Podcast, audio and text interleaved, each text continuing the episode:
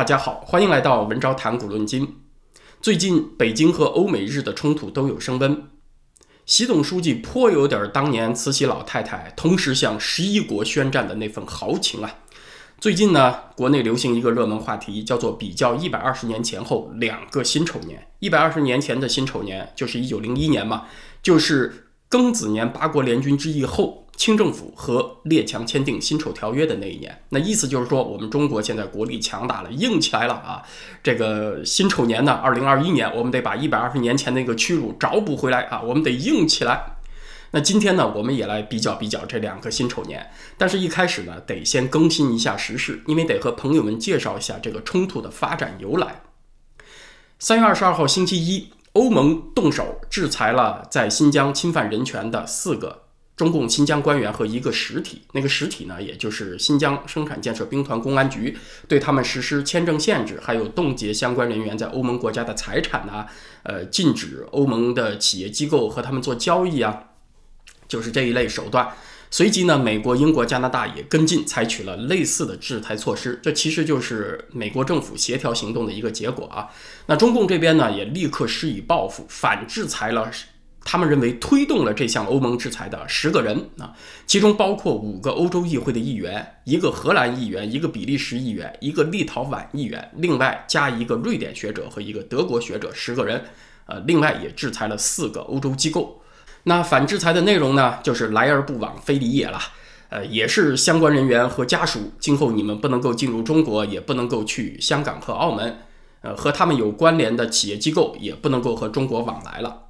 但是呢，这里我要提醒大家注意一下啊，就是中共反制裁的欧盟机构里面，包括了欧盟理事会、政治和安全分委会，还有包括了欧洲议会的人权分委会，他们直接就是欧盟立法机构的组成部分。所以呢，中共这一轮制裁啊，其实它是把这个冲突拔高了一级，也就是欧盟制裁。中共的官员呢是地方政府新疆这一级的官员和机构，而中共的反制裁呢是直接制裁到了欧盟的直属机构，马上就失去了缓冲层，就成了和整个欧盟正面硬杠了。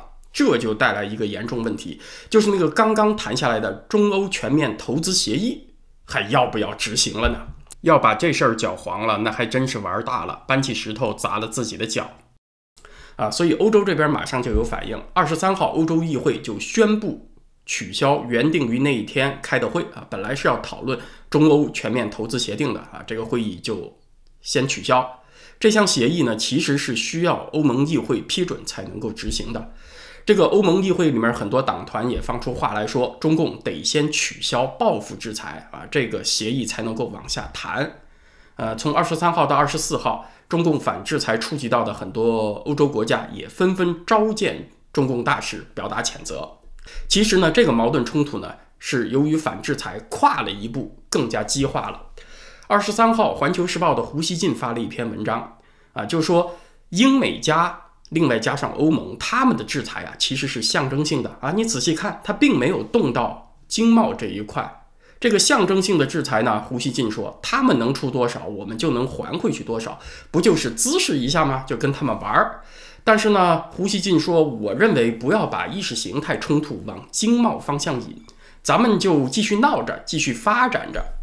大家读胡锡进这种雕盘文章也要读懂啊，他还真的不是跟着战狼在起哄，他是在干什么呢？他是嬉皮笑脸的，用主上息怒这种方式在劝谏。他也非常担心中欧这种相互制裁，最后会伤到经贸和投资。胡锡进他其实也是在表达担心，这个战狼表演太投入，步子大了，扯了淡啊，就伤到了命根子。这个经贸是中共目前的命门，所以我们今天来比较一下二零二一年和一九零一年两个辛丑年。国内媒体的主要论调呢，就是说中国已经不是一百二十年前那个弱国了，我们硬起来了。绝不会再有被列强逼着签辛丑条约这种事了，所以我们怕什么呢？啊，我们就尽情的怼他吧。可是你看啊，这种论调现在胡锡进自己都要往回收。我们今天如果说历史会重演的，那肯定很多人是不赞成的啊。毕竟现在中国军事和经济体量都大了，历史它不会原样重演。但是历史逻辑的力量其实远远比很多人想象的要强大。首先啊啊，咱们先澄清一个事情，就是我们今天的人对当年慈禧老太太向十一国宣战呢，觉得极其的愚蠢和疯狂。这十一个国家里面任何一个你都不能保证啊，这个战场上能打赢，何况人家还联合起来，你还要一起干啊，你不是作死吗？可是你要知道啊，慈禧老太太那可不是外交小白啊，她之前决策过收复新疆和俄国的冲突，决策过中法战争。甲午战争后期，他对决策也起了很大作用，他主导过中国近代一系列对外大事啊。你觉得他真的会突然老年痴呆失智了吗？变得这么愚蠢啊？同时和十一国宣战，他如果失智或者发疯的话，那为什么辛丑年以后他又力挺宪政改革呢？所以你如果要回溯到庚子年那个进程当中，你就会知道这场灾难其实是一个强大的历史逻辑推进的结果。慈禧和列强冲突的根源在哪儿呢？其实是在于列强对于光绪帝的同情，老太太就非常担心哪一天呢，列强又扶持光绪帝夺回权力啊。他身边的班底呢，要知道啊，那些重臣也都是参与了1898年的戊戌政变啊，这个囚禁了光绪帝，又杀了戊戌六君子，所以他身边这伙人呢，也是超级担心。光绪帝重新夺回大权，他们比慈禧还担心，或者慈禧死在前面，光绪帝重新亲政，结果也是一样的，那就肯定光绪皇帝不会客气了。像什么大学士徐桐，一八九八年还极力的主张慈禧废除光绪帝呢，他们这伙人脑袋就得搬家了。所以呢，慈禧身边的班底啊，就不停的夸大洋人对光绪帝的同情。就制造慈禧和列强之间的对立情绪，于是1899年就被撺掇出了这么一件事，就是慈禧以光绪皇帝的名义下诏，把端郡王载乙的次子溥俊过继给早已经死去的同治皇帝，立为大阿哥。大家知道，这个光绪和同治皇帝其实是同一辈儿人，都是爱新觉罗载字辈儿的人。同治帝载淳是慈禧自己的亲生儿子，但是死得早。光绪帝载湉其实呢是慈禧的妹妹和醇亲王生的儿子，同治皇帝没有留下后嗣就挂掉了，慈禧才把自己的外甥过继过来立为皇帝，他继续当太后，掌握大权。那现在他又搞出这么一出，要为死去的同治皇帝立嗣，这就有文章了，就传递出一个强烈信号，就是慈禧啊，她不想承认光绪帝的地位了，想给清穆宗同治 挑一个继承人。另立为皇帝，啊，这个意图就很强了。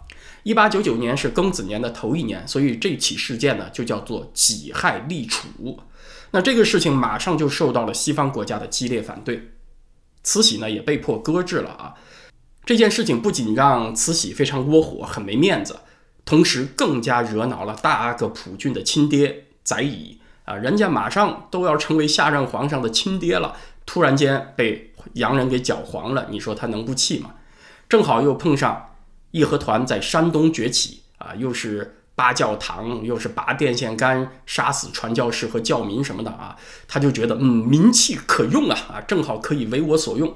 所以呢，载乙这伙人立刻支持义和团，他和大学士刚毅这伙人呢，就向慈禧推荐义和团啊，说这伙人是如何的忠勇，又如何的这个有如神助。大家想想，慈禧主掌天下四十年啊，她什么事情没见过？她肯定是不会相信义和团那伙人什么刀枪不入的鬼话的。但是你说载乙就相信了吗？其实也不会。你仔细分析当时的条件呢，其实他们之间有一个心照不宣的默契，就是他们认为自己能够控制义和团这股力量，不就是一伙愚民吗？操纵在我们鼓掌之间，我们能够让它兴起，也能把它扑灭下去啊！就放手，让他们去给洋人找麻烦。那洋人肯定要我们大清政府维持治安、保护安全，对吧？得保护这些外交人员和驻华侨民的人身财产安全。那这个时候，我们就有谈判的筹码了嘛？我们就去和洋人谈啊！你洋人还是得靠我们，所以你就不能支持光绪帝向老太后要回权力。嗯，如此一来呢，太后的地位能够稳固，载乙他这个下任皇上的亲爹也能够顺利当上。你仔细分析这套盘算，才是最符合他们的利益，才最符合他们的动机。因此，很多人认为，后来慈禧太后对十一国宣战的那个诏书，事实上是不存在的啊，是误解。我认为呢，也应该是这样啊。像李鸿章、张之洞他们搞的东南互保，其实就是不承认有这样一份诏书。其实他们的那个说法反而符合慈禧的本意，但是问题出在哪儿呢？问题就是出在慈禧和载乙他们认为自己能够控制的条件呢，节奏乱了，没有按照他们的计划进行。首先是义和团发展迅速。火速从山东发展到直隶，又进了京城，而清朝的那些中下层官僚呢，不能够理解高层真实意图所在。他们在官场文化当中被塑造的那个头脑啊，我大清就是天朝，那洋人就是鬼子啊，他们那个头脑呢，在全社会不理智的风气带动之下，也给卷进去了啊。他们真的也和义和团搅到一块儿去了。全社会这个狂躁冲动的大潮已经被煽乎起来，一下子收不住。执行官僚层面呢，就没有能够拿捏住控制义和团的这个节奏啊，只有少数人呢比较明白事儿啊，像这个袁世凯当山东巡抚去镇压义和团，那你这边一控制不住节奏，马上洋人就坐不住了，他不能够看到自己的外交人员和侨民被杀呀，列强政府在自己国内对民众也交代不过去啊。这里插一句啊，十九世纪末二十世纪初有一个世界潮流，就是各国民主投票权在扩大啊。以前妇女是不能投票的嘛啊，从二十世纪初开始，各国妇女逐渐也能够投票了。这个民权一扩大呀，这个媒体的影响就大增啊，又有电报技术，所以呢，中国这边的动乱一传回到欧美国家，报纸一报道啊，这个欧美政府马上就不淡定了。呃，这样一个国际气候的变化呢，像慈禧老太太也是完全懵懂无知的。所以在一九零零年六月份呢，这个英国驻华舰队司令海军中将西莫尔就率先行动，他就没等到援军到达，就先拼凑了一支两千人左右的杂牌军，从天津向北京进发，去解救北京被包围的使馆。这个八国联军呢，其实算是历史上第一次多国联合的解救人质的行动，但是这一次军事行动啊，它没有成功，所以西莫尔退回了天津。因此，在这里呢，慈禧对洋人反应的节奏把控也有误。他是没有想到，洋人在援军没有到达之前啊，就一两千人的小股部队就敢向我大清帝国的首都进发啊，这确实他失算了。但是这个事儿一发生了，又坏了，慈禧就骑虎难下了。这个义和团运动没有按照他设计的节奏发展，洋人就出兵了。但这个时候呢，他就必须要有个表态了，得号召臣民抵抗嘛。于是呢，呃，这个诏书就被解释成了向十一国宣战。啊，列强一看，哟啊，你都已经全面翻脸了，那行，那我也别客气了，就推举德国人瓦德西为司令，正式组成联军进犯了。所以整个事件呢，就是在这样一个恶性正反馈的互动当中螺旋升级，最后全面恶化的。这个庚子国难呢，它的根源在于社会的不理性被故意引燃。慈禧呢，他以为自己可以控制的力量，后来不能说他失控。但是掺进了这个洋人的反应这个参数，还有整个国际气候的变化呀，节奏上他没能够把控住，一步一步呢就被形势拖着，后来每一步都是不得已为之，就把自己拖进了深渊。其实啊，这个庚子国难，它不是慈禧的什么失智或者发疯造成的，就是步子大了，扯了蛋，加速失算给加出来的。那一百二十年以后，又是一个辛丑年。中共之所以敢和欧美日加上澳洲他们一起怼，从实力上看呢，确实是比清朝那会儿要强了啊，都有核武器了，安理会五个常任理事国之一了。但是它主要依靠的力量并不是军事啊，而是胡锡进所说的那个经贸市场的力量，因为他认为欧美的企业都需要中国的市场，所以你闹完了以后啊，还得和我们谈，得到我们这儿来做生意。那这个冲突的节奏呢，我就能够控制了。中共呢是对自己控制筹码的能力很有信心，但是这里也有一个问题，就是你认为能够控制的力量啊，是不是真的那么受你控制？啊，当年义和团其实慈禧不能说他不能控制，但是节奏他把握不好。今天呢，中国市场呢也有一个类似的问题，就是中国的消费力在萎缩。如果这个节奏你把握不好的话，这个筹码的力量它也会减弱。二零一四年，北京大学的谢宇教授组织完成了一份报告，叫做《中国民生发展报告二零一四》。就提到，早在二零一二年，中国的基尼系数啊就已经达到了零点七三。这个基尼系数呢，是反映社会贫富分化的一个指标啊，它超过零点四就是警戒线了，就说明社会的贫富分化处在一个中高度的区间。如果超过百分之零点五，那就说明贫富分化相当悬殊了啊。二零一二年都百分之零点七三了，那就是极为悬殊了。这份报告里面是说，当时中国社会的财富百分之三十掌握在不到百分之一的家庭手里面，而底层的百分之二十五民众家庭呢，只拥有不到社会财富的一成。这是二零一四年的报告啊，现在又过去了好几年。